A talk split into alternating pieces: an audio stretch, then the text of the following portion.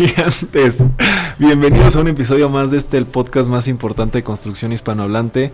Estamos en otro de nuestros episodios entre gigantes, aquí con el rey de los acabados, mi socio Alejandro Iris. Alejandro, bienvenido. ¿Cómo están gigantes? Un gusto saludarlos. Estamos aquí también con Elías Acal, un gran amigo y un muy buen comerciante que nos va a platicar acerca de cómo calificar proyectos inmobiliarios y de cómo directa o indirectamente estamos sumergidos todos en, este tema. Bienvenido, mi querido Elías. Mucho gusto, gracias por la invitación. Aquí reunidos con dos grandes amigos, este, venimos a platicar como lo hacemos informalmente. Ahora entre un podcast que la verdad admiro mucho y veo con mucho éxito hacia adelante este.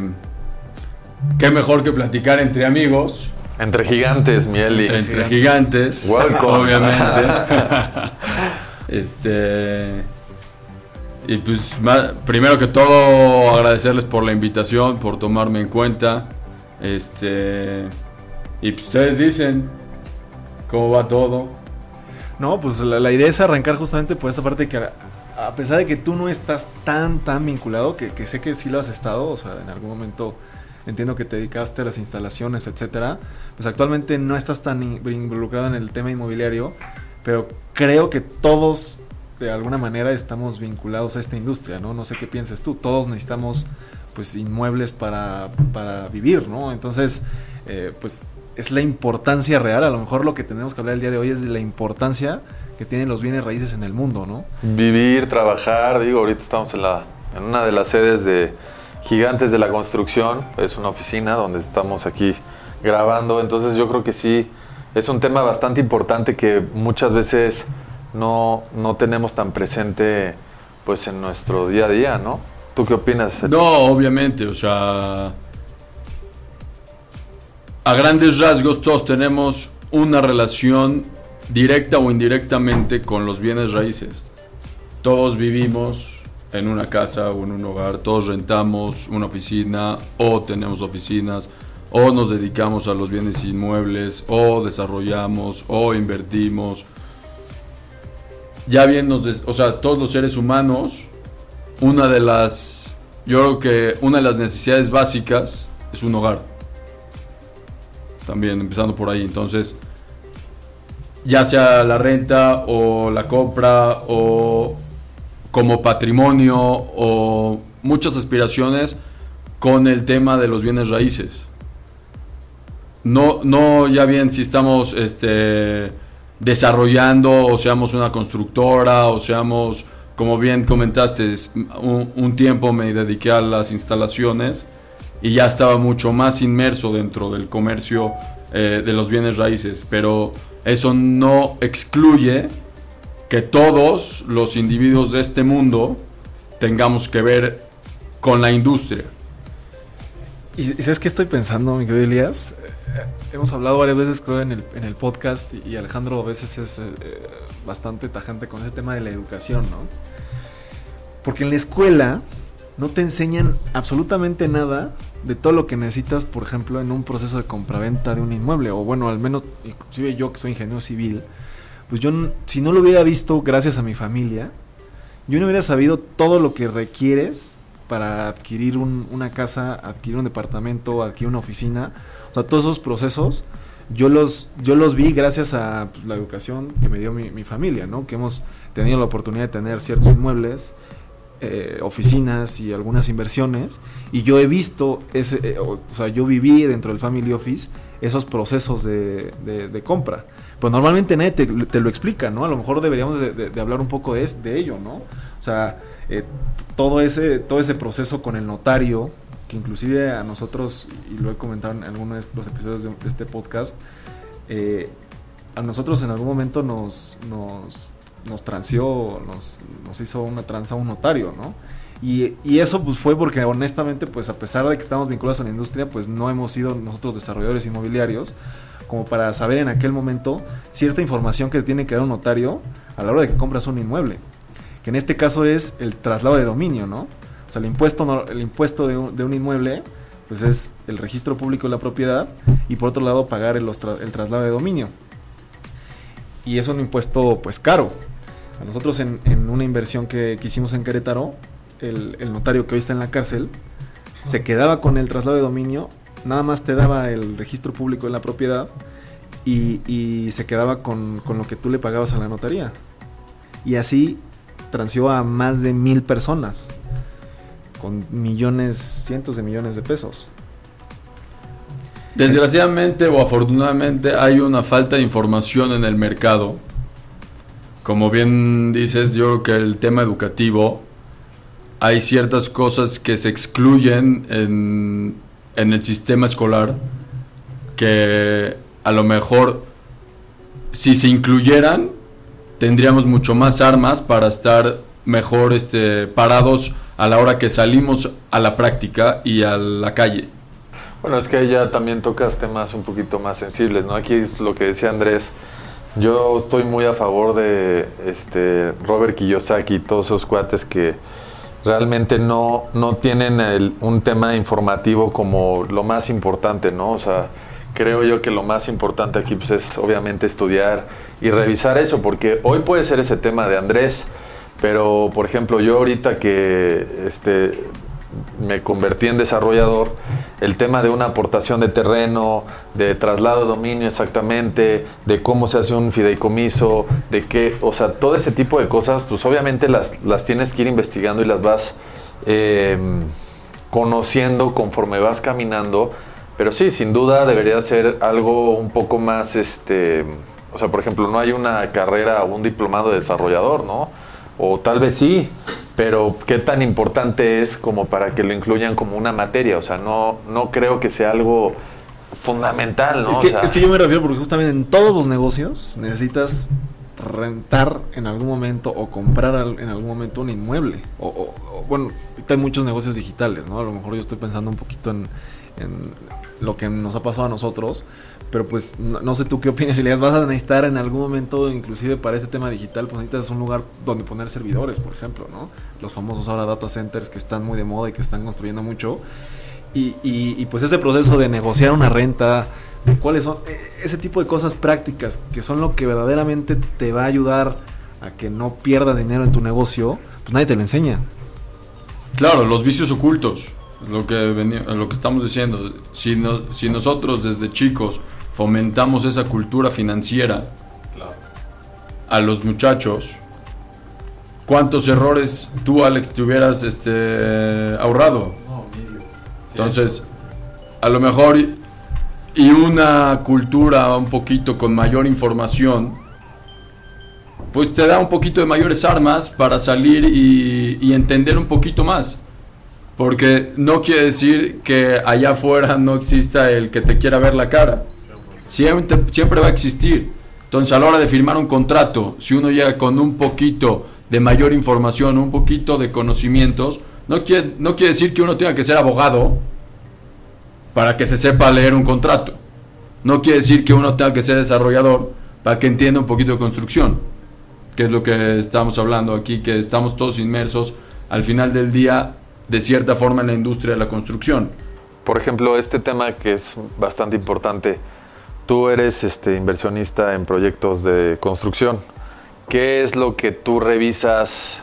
¿Qué, es lo principal que tú buscas en un proyecto? O sea, ¿qué, ¿cuáles son los puntos básicos? Y creo que esto sería un buen consejo para todos este, los gigantes que nos escuchan. ¿En qué puntos te basas tú para saber que puede ser una buena inversión? Yo creo que punto número uno es ubicación. Ubicación y dependiendo de, del tipo de proyecto, el retorno de la inversión. Porque a veces sí, queremos ganar este mucho retorno de nuestro dinero y el proyecto no lo da. Entonces hay que conocer un poquito en dónde está el proyecto, qué es lo que puede dar el proyecto y de ahí ya definir este ubicación si te gusta yo soy mucho de si te late, de feeling, de si te llama la atención el proyecto, hay algo ahí que, que tú tienes que aportar en ese proyecto. Yo soy mucho de que cada uno de nosotros, cada uno de los seres humanos que estamos aquí en este mundo, estamos para aportar algo a este mundo. No venimos a solamente pasarla y listo. No. Venimos aquí a aportar y si te llama la atención un proyecto es porque tú tienes que aportar en ese proyecto.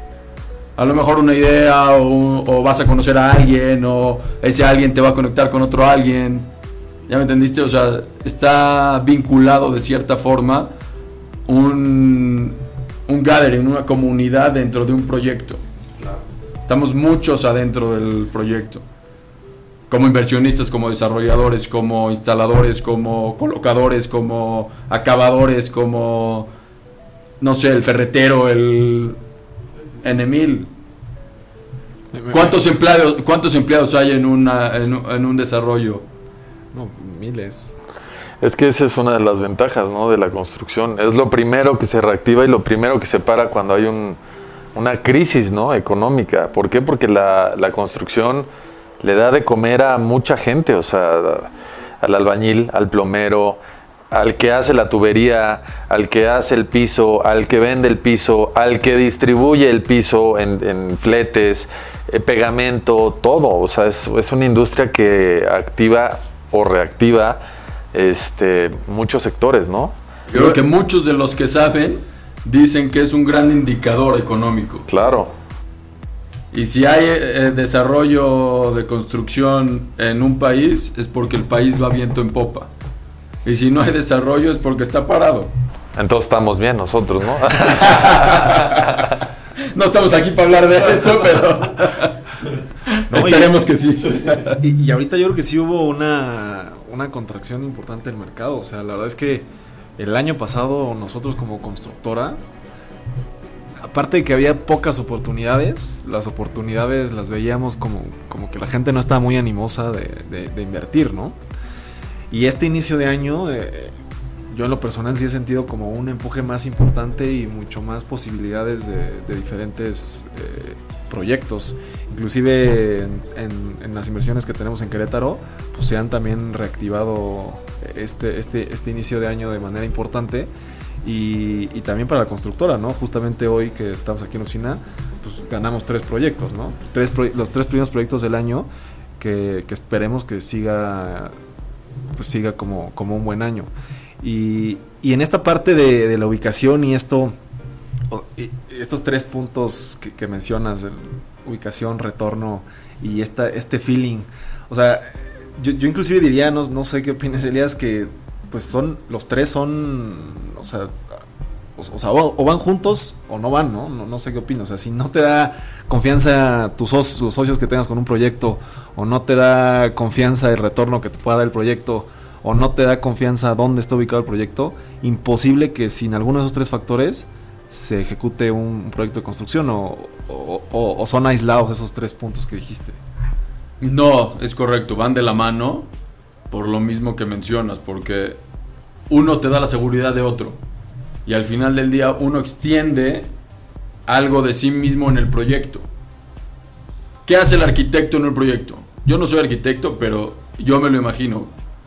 Pone algo de su esencia porque a la hora de diseñar, ¿qué está poniendo? Su creatividad, su feeling, su ingenio, o sea, está... Sus gustos, sus gustos, todo. Está, está poniendo quién es él detrás de ese proyecto. Y si tú no te identificas con eso, ¿Cómo vas a invertir en un proyecto donde tú no te identificas? Es como comprar un departamento. Llegas a comprarlo porque te gusta, porque te gustó el piso, este, la cocina, los espacios. Estás identificado. 100%. te llama la atención y dices, ah, pues, de aquí soy. Y, en, las personas que, inviertes tú, este, mi estimado Elías, ¿son personas nuevas en el mercado o ya son eh, constructores o desarrolladores que ya traen una trayectoria este, pues, continua, no? Tenemos de las dos. Ok. Sí, invertimos con personas este, que van de inicio porque creemos mucho en el talento nuevo. Gracias. Eh. creemos mucho en el talento nuevo y lo que puede aportar. El mundo está cambiando muy rápido. Entonces, quedarse con... O sea, invertir con constructoras de, de muchos años, lo que te generan es confianza y estabilidad es- y un curso normal. Pero si tú inviertes con alguien nuevo, estás invirtiendo con la renovación, con, con un cambio. Es como si yo ahorita te empiezo a hablar del Bitcoin. ¿Por qué la gente está vi- invirtiendo en el Bitcoin? Es lo nuevo, nadie sabe, nadie va a que na- na- es invertir en el futuro. ¿Qué va a quedar? ¿Las constructoras viejas? Nadie sabe. ¿Van a quedar las nuevas? Que ahorita tomando de referencia esto, este, lo que estaba platicando Andrés de que se vio una contracción muy grande, creo yo que el, el negocio de la construcción a todos nos encanta y sabemos que en esa construcción las utilidades son, son buenas, son atractivas. Entonces, yo siento que a partir de, lo- de, la pospandemia, este, ni siquiera lo atribuyo a- a nuestro actual gobierno, la gente necesitaba liquidez. Entonces antes era un, tengo un terreno, vamos a comprar un terreno, se juntaban cinco cuates, eh, contrataban un arquitecto y órale, cao. O sea, siento que esa contracción fue mucho de que esas personas desaparecieron. Ahora esas personas que tienen eh, el poder y que pueden contratar a un arquitecto lo van a seguir haciendo, pero un poquito más, más este, tal vez con más cautela o mejor planeado en el tema legal, en el tema de, mm, pues obviamente de presupuestos, etc, etc. Y los que siguen y van a seguir precisamente son las constructoras que ya tienen un tiempo recorrido, que saben hacer las cosas, que llevan cuatro o cinco proyectos, que de alguna u otra forma tienen este El capital a ser. el capital para aguantar una, una crisis como la que estamos viviendo. Este, entonces yo creo que eso va a empezar a... O sea, de entrada ya se está reactivando esto. Yo en lo personal que me dedico, como ustedes bien saben, este, gigantes a, al- a la venta de acabados, pues ya se está viendo otra vez el movimiento, porque muchos de mis clientes tienen este, edificios ya construidos con cancelerías, pero no, no terminaban de meter el tema de los pisos porque no se vendían.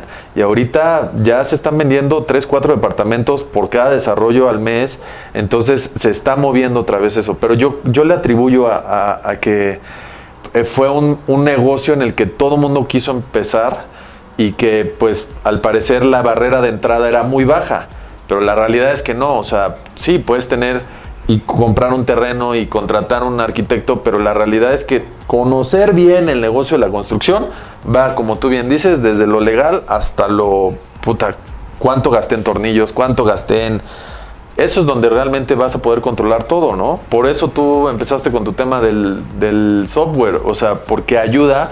Muchos queremos hacer ese negocio y la realidad es que no tienes bien organizado lo que deberías de tener porque no conoces al 100, o sea, sabes que te costó 10 pesos, ¿no? Y que vendiste en 15, pero esos 10 pesos realmente fueron los 10 pesos o qué fue lo que pasó, ¿no? Entonces yo siento que... va- tenemos a detalle la. Exactamente.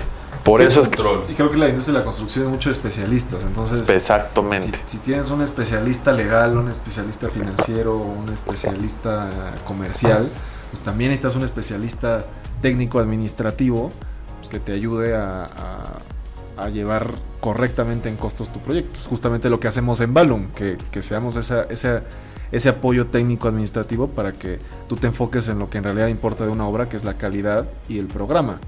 Claro. A mí me, me- me llama mucho la atención que ahorita muchos clientes míos me dicen, es que este negocio ya se volvió totalmente financiero y, yo me quedo, ¿en qué momento no fue financiero, cabrón? O sea, o sea, entierras lana en un terreno y te está dando un retorno cada mes que pasa, pasa y pasa y le sigues inyectando para levantar y levantar después el piso, esto. ¿En qué momento nunca fue financiero? O sea, realmente es esta Milana, la estoy gastando mes con mes, tal vez un mes más, un mes menos, pero finalmente la vas a ver. Yo creo que más que se haya vuelto un, ne- un negocio financiero, yo, yo lo veo eh, eh, con, con- Valor con mi- futuro. con mi familia, no, o sea, se ha vuelto un tema de margen. O sea, anteriormente la industria de la construcción había mucho margen tanto para los desarrolladores, tanto como empresas como la de mi familia, que somos constructor, constructores, contratistas, que había un margen de utilidad muy alto. O sea, te estoy hablando de márgenes del 50%. Hoy, una constructora, si te va bien, estás ganando el 15, el 12%. Como son montos altos, pues es un margen interesante. Si te va bien, ¿no? Hay proyectos, obviamente, en los que no tienes esos márgenes y tienes pues, mucho menos márgenes, ¿no? Inclusive proyectos en los que puedes llegar a perder dinero. Pero creo que más bien ha sido esa contracción del mercado y justamente que la gente pues ya tiene más acceso, ¿no? A lo mejor anteriormente, si tú le vendías una casa, pues solamente podían llegar a esa casa. Pero ahorita que ya está internet y que pueden buscar casas en absolutamente todos lados, pues ya no se van a quedar solamente con la oferta que ellos conocían o que tenían en su colonia o lo que su círculo cercano les decía, sino que hoy pueden ver mucho más allá de eso y encontrar la oportunidad, por ejemplo, de comprar una casa, pues que sea adecuada a lo que ellos quieren, donde ellos quieren y con el presupuesto que ellos quieren. Sí, ju- ju- justo lo que pues, se vio ahorita en el tema de la pandemia, ¿no? En el, en el famoso home office. O sea, tú vivías cerca de tu oficina en un departamento de 50, 60, 80 metros cuadrados y la realidad es que te vas ahí a hacer un home office y pues dices, puta, ¿qué hago, cabrón? ¿No? Entonces te das cuenta que puedes conseguir una casa donde tienes jardín, donde tienes esto, el otro, aquello, tres este, cuartos, terraza, jacuzzi, lo que tú quieras, y ahí vas te vas a sentir mucho más cómodo en un tema de home office. Realmente es, o sea, podríamos hablar de este tema cientos de horas, o sea, realmente no... Pues no sé qué opinas tú, mi Eli. Pues ahí en el tema del home office, pues fue algo que salió del control de la humanidad que nos llevó a eso. Y era algo que nadie conocía. Entonces nos hicieron reclutarnos en nuestras casas. Y vimos que el sistema no está hecho, ni el ser humano está hecho para quedarse en su casa. No estamos acostumbrados. No estamos acostumbrados a eso y necesitamos también del tema de la social. Socializar, platicar, este, echar el wiri wiri, aunque vayamos a calentar la silla al- a la oficina. Pero eran los cuates ahí en la oficina. Pues sí, también se trata de eso, la vida. no todo es el trabajo y el trabajo. Yo, yo he escuchado a varios amigos que trabajaron mucho más horas durante la pandemia que en un horario normal de oficina. Que no tenías control. A mí también me pasó. O sea, yo sí trabajaba todo el día y, y ahora que estoy acá digo, ¿sabes qué? Se momento acabó en el que me vaya de aquí no voy a hacer nada. El fin de semana no voy a hacer absolutamente... Como que ya decías, bueno, puedo trabajar en cualquier momento y no tenías horarios. Y creo que pues, es mucho más eficiente sin tener los horarios. Y además quería concluir un tema que, que- que dijiste hace rato, con este tema de las empresas antiguas, ¿no? Que... Y yo siento que, que, bueno, me pasa a mí, porque nuestra empresa tiene 30 años. Siento que no solamente se trata de, de- de que la empresa sea antigua, sino de el- los liderazgos que tenga la empresa. No sé si me explico. Correcto. O sea, no solamente se trata de que si la empresa tiene 30 años, pero quién está dirigiendo la empresa y quién va a estar empujando la empresa hacia adelante. Porque si son las mismas personas de hace 30 años los que qui- quieres o están empujando la empresa hoy, ahí sí estás, tienes que preocuparte. Ah, te pongo ahí la teoría de Darwin sobre la mesa. Adaptarse o morir. O morir. Claro. Entonces, si tú sigues con una cultura de trabajo de hace 50 años o hace 30 años, para el 2022, cuando tuvimos una, un empuje económico, tecnológico este, y ciertos avances que nunca habíamos visto durante la pandemia, como lo del home office que estamos diciendo, son una... Tienes que hacer una serie de toma de decisiones al corto plazo. Ya no había mediano plazo. O sea, era el corto plazo, era tres semanas. Tenías que estar viendo qué ibas a hacer en dos semanas o tres semanas. Entonces, a lo mejor las personas de mayor edad que estaban acostumbradas a un ritmo de trabajo, es mucho más difícil adaptarse a esos cambios. Entonces, las empresas nuevas que comenté, pues vivimos con eso, crecimos con eso. Yo creo que nuestros papás o tu familia que estaba acostumbrada al desarrollo, que les comentes, oye, ¿sabes qué? Vamos a hacer este proyecto, que vamos a comprar el terreno mañana y lo vamos a vender pasado mañana. Yo creo que te dicen, no, hay que dejarlo 50 años para que el terreno te dé. No sabemos. Hoy cambió, cambió, el modo de trabajo cambió. Y, hay yo- que adaptarnos. Yo creo que es el reto de cualquier emprendedor, ¿no? O sea, el, el- el- hecho de que algo te está funcionando hoy y que, y que dices, puta, ya estoy hecho, ¿no? O sea, ya me funcionó una vez, ya me va, o sea, piensas o en algún momento sientes Es que la te puede fórmula del es la fórmula. Y en realidad a lo mejor esa fórmula te puede durar un mes, te puede durar dos meses, ¿O solo te duró para esa ocasión? o, o- Correcto. o te puede durar 10 años. Fue un batazo el- de home run y a la siguiente hay que hacer una nueva estrategia. Exacto. El problema es cuando te dura 10, 15 o 30 años y de repente ya no te funciona. Yo creo que ese es un muy buen consejo que, eh, que era lo que estaba comentando eh, Elías y que tú reforzaste. El tema de estar renovando todos, los procesos, las empresas, los pensamientos, todo, es lo que nosotros tenemos que estar impulsando 100% todos los días, claro. Hay nuevas ideas, hay creatividad en el mundo, hay nuevas tecnologías. Hay que agarrarnos de eso. Porque si no nos agarramos de lo que hay en el mundo para reforzar lo que tenemos, no avanzamos. Exacto. Entonces, si uno se aferra a lo que tiene, como dices, mi fórmula del éxito es A más B igual a C.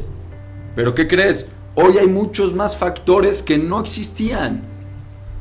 Entonces, si lo añades a esa fórmula, a lo mejor tus márgenes crecen. No lo sabes. O tal vez no tus márgenes, pero tu forma de trabajo se Tu vuelve más eficiente y entonces generas más trabajo, cabrón. Claro. y a su vez pues ganas más, ¿no? Pero sí, digo, es, es algo muy...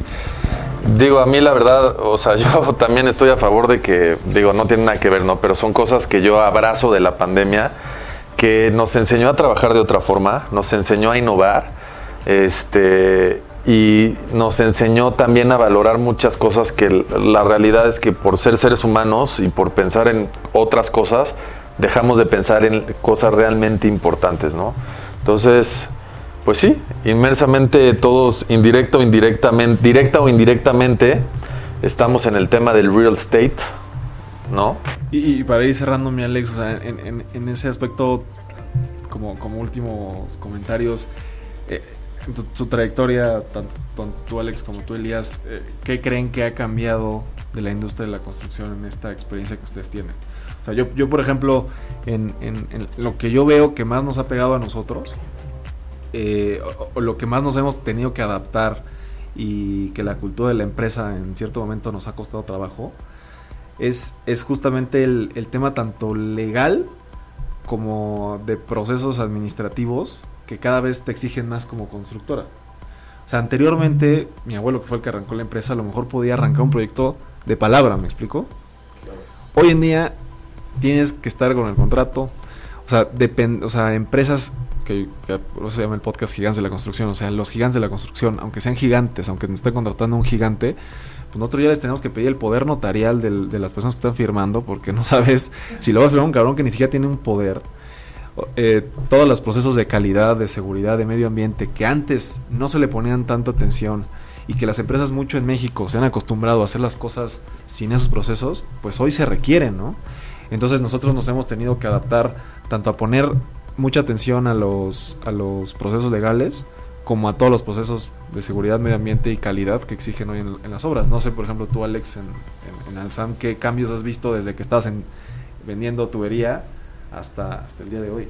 Pues mira, de entrada, obviamente, el tema de que, comentas de los contratos y eso, pues sí se ha vuelto vital. Este, y pues obviamente las tecnologías, ¿no? Eh, a mí me tocó un cambio muy fuerte cuando yo trabajaba por una empresa ferretera, donde el cobre se volvió casi obsoleto porque entró una tubería de PPR, un plástico, que lo sustituyó 100%. O sea, tú llegabas a hacer una instalación hidráulica eh, con cobre y pues era una instalación que te iba a costar millones, ¿no? Y llega este nuevo sistema este, y resulta que les dio un ahorro a los instaladores y al constructor y al desarrollador de arriba de un 50%. Y la forma de instalación fue otro plus, porque entonces tú llegabas, aprendías el- la cosa esta para, para poder hacer la conexión de cobre y te tardabas y era sucio y todo. Con el tubo este de PPR, es, un, es una termofusora que calientas el tubo, se abre, pum, lo conectas y ya está.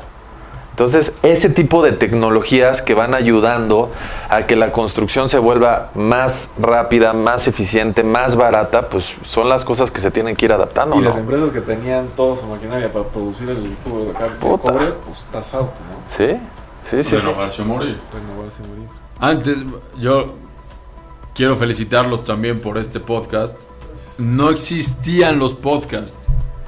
Y la iniciativa que tienen ustedes de compartir el conocimiento y dar conocimiento a una comunidad para que tengan un poquito de mayores armas con esto que comentas del PPR, a lo mejor no saben. Entonces ya es una aportación a una persona que a lo mejor este, se va a ahorrar una lana o va a aportar algo a su proyecto y ya es algo que se puede llevar. Entonces se está aportando algo por medio de un podcast donde no existía, no habían estos medios de comunicación. ¿Cuáles eran los medios de comunicación antes? La televisión, radio, y solo, solo unos podían comunicar lo que querían. Ahora están abiertos los medios y podemos comunicar y este yo creo que es un buen canal para comunicar temas donde a todos, como empezamos el- el- la, la plática, la charla, estamos inmersos en el tema. Como desarrolladores, como tu familia de eh, constructora, como inversionistas, como compradores, como inversionistas, como rentadores. O sea, todos yo creo que estamos inmersos, como el abogado que hace el contrato, el notario que hace la adquisición, la esta. O sea, yo creo que hay mucha, mucha información del tema escolar. A lo mejor el tema escolar, si un chavo escucha este podcast, a lo mejor se enriquece más en media hora de escuchar algo que, do- sí, Sí. que alguien aporta. Eso sin duda, ¿eh? yo soy este ¿Qué? de esos creyentes. Porque, a ver, si, si en- nos hubieran enseñado, México, la gente no sabe invertir. La gente no sabe invertir, esa es una realidad. O se guarda dinero O abajo se del guarda dinero bajo el colchón. En Estados Unidos todo el mundo invierte. Todo el mundo. O sea, hasta el barrendero tiene ahí su lana, dice, bueno, está bien, cabrón. Me rifo, acciones, todo, lo que sea, pero mueven la lana. En México no, no estamos acostumbrados a eso. Entonces, Entonces, aquí Elías nos va a tener que ayudar en Gigantes a promover el tema claro. Con todo gusto. señor. Pues, pues mi querido Elías, pues es un placer tenerte por acá. Seguramente estarás con nosotros en otras ocasiones. Decirte que ya lo eras, pero aquí Alejandro y yo te queremos proclamar un gigante de la construcción. Gracias por estar con nosotros el día de hoy. Gracias a ustedes y es un gusto, como siempre, charlar Hombre, y platicar. agradecidos Para contigo. aportar al, al México lindo y querido. Para Si los, alguien- cha- pa' los chavos, como dice. Si a alguien le interesara lo que platicamos el día de hoy, Elías, ¿dónde te puede buscar? ¿Algún correo, alguna página, algo que, que gustes dejar? Tinder, todo lo, todo lo que quieras. Tinder Swindler. El, el Instagram, Elías Sacal, es Sacal, este, correo sacalelias.gmail.com. Ahí estoy a sus órdenes. Perfecto, mi Alex. Pues nada más recordarles este, que soy Alex, Alex Iris, las dos con Y, mi cuenta personal, y Alzama Acabados, este, la, de mi, la de mi comercializadora. Buenísimo. Pues mis gigantes a mí me pueden encontrar como ing.andrés Torres en todas las redes sociales y nos vemos muy pronto con un episodio nuevo.